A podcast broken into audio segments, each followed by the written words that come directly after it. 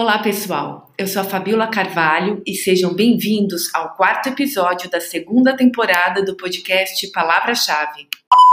A nossa palavra-chave de hoje é engenharia social, um conceito que já existe há muito tempo, mas que foi popularizado na década de 90 pelo super hiper hacker Kevin Mitnick no livro A Arte de Enganar.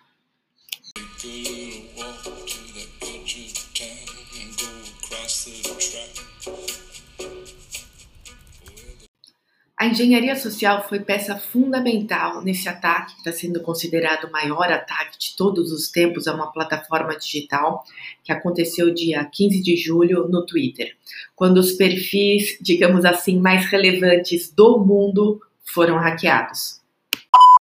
Entre 8 e 10 do, da noite do dia 15 de julho, os perfis do Bill Gates, Barack Obama, Jeff Bezos, Elon Musk, só para falar alguns dos 100 escolhidos, tiveram suas contas hackeadas e aparecia uma mensagem para você fazer uma doação em Bitcoin. Esse golpe, esse ataque está sendo chamado de o ataque do Bitcoin, mas cá entre nós, eu acho que esses bitcoins é o que menos tem a ver com toda a importância desse ataque.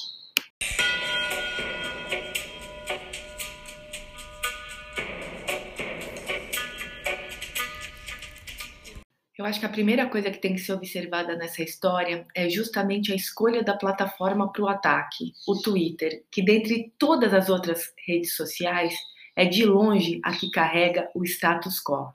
Foi um lugar onde todas as pessoas, incluindo chefes de Estado, escolheram para se comunicar com o mundo. E acabou virando, sei lá, uma mistura de diário oficial com antiga arena do Coliseu, onde um dia as pessoas amam e aplaudem e no outro dia a turba cancela. Outra coisa curiosa foi o timing do ataque. Se ao invés do dia 15 de julho tivesse acontecido nas vésperas da eleição, isso poderia, sei lá, causar um estrago inimaginável. Imagine, por exemplo, Joe Biden, que também teve o perfil hackeado, mandar um tweet falando que não estava mais concorrendo à presidência dos Estados Unidos. É por essas e outras que eu acho que, na verdade, esse ataque foi um grande wake-up call, não só para a plataforma, mas para o mundo todo, para mostrar a grande fragilidade que é esse sistema. Ao que tudo indica, esse ataque foi facilitado por alguém de dentro do Twitter. E como essa pessoa foi corrompida? Bom, é aí que entra a engenharia social.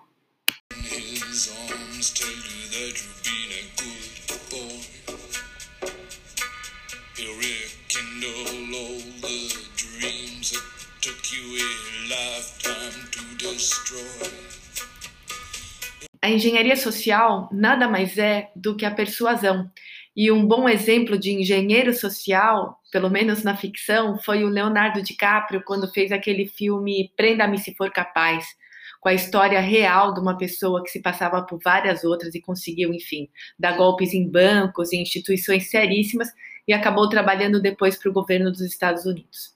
Acontece que no mundo digital, essa persuasão ela é muito mais ardilosa e perigosa porque fica mais difícil às vezes você perceber que está sendo persuadido. Na verdade, a engenharia social é uma velha amiga da publicidade. Alguns dos fundamentos dela são super usados para fazer com que você acabe, enfim, tomando rapidamente uma decisão de compra. Os princípios básicos da engenharia social é a reciprocidade, um exemplo que a gente pode dar no mundo digital é exatamente isso.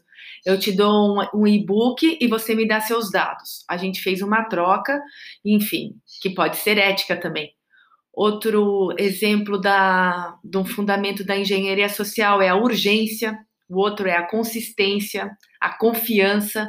Tá aí os influenciadores para fazer com que, enfim, fique mais fácil, entre aspas, para o consumidor tomar uma decisão. A autoridade e a validação social. Vocês lembram de uma. É, essa eu acho que é para quem da geração X.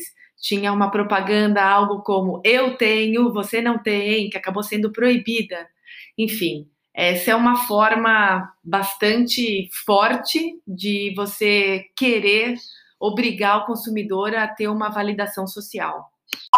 No caso específico do Twitter, é, para esse ataque acontecer, pois eles tiveram acesso às contas verificadas e parece que o único jeito deles terem esse acesso seria o back-end da plataforma, eles utilizaram a figura do facilitador. Essa vítima, que eles chamam de herói, é quem possibilita o ataque. Nem todos os ataques hackers funcionam dessa maneira. Tem um grupo super famoso de, uh, de hackers que chama Lazarus Group, que eles assaltam bancos, milhares de dólares por ano, e eles aparentemente não precisam dessa figura interna em cada lugar que eles, que eles fazem essa ação. Mas no caso do Twitter, sim, existiu a figura do facilitador.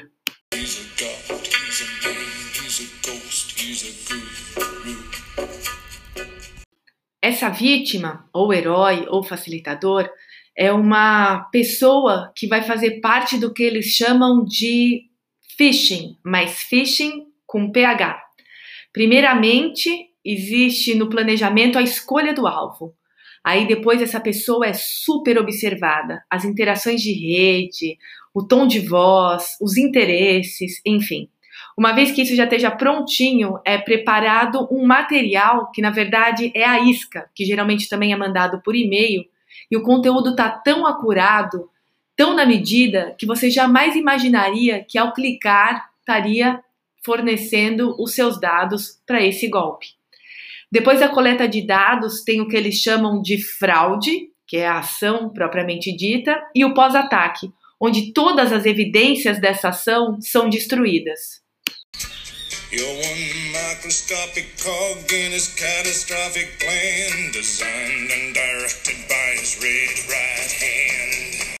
É por essas e outras que o Christopher Krebs, que é diretor da Agência de Segurança e Cibersegurança dos Estados Unidos, disse que antes de você ter os seus dados hackeados, o que você tem é o seu cérebro.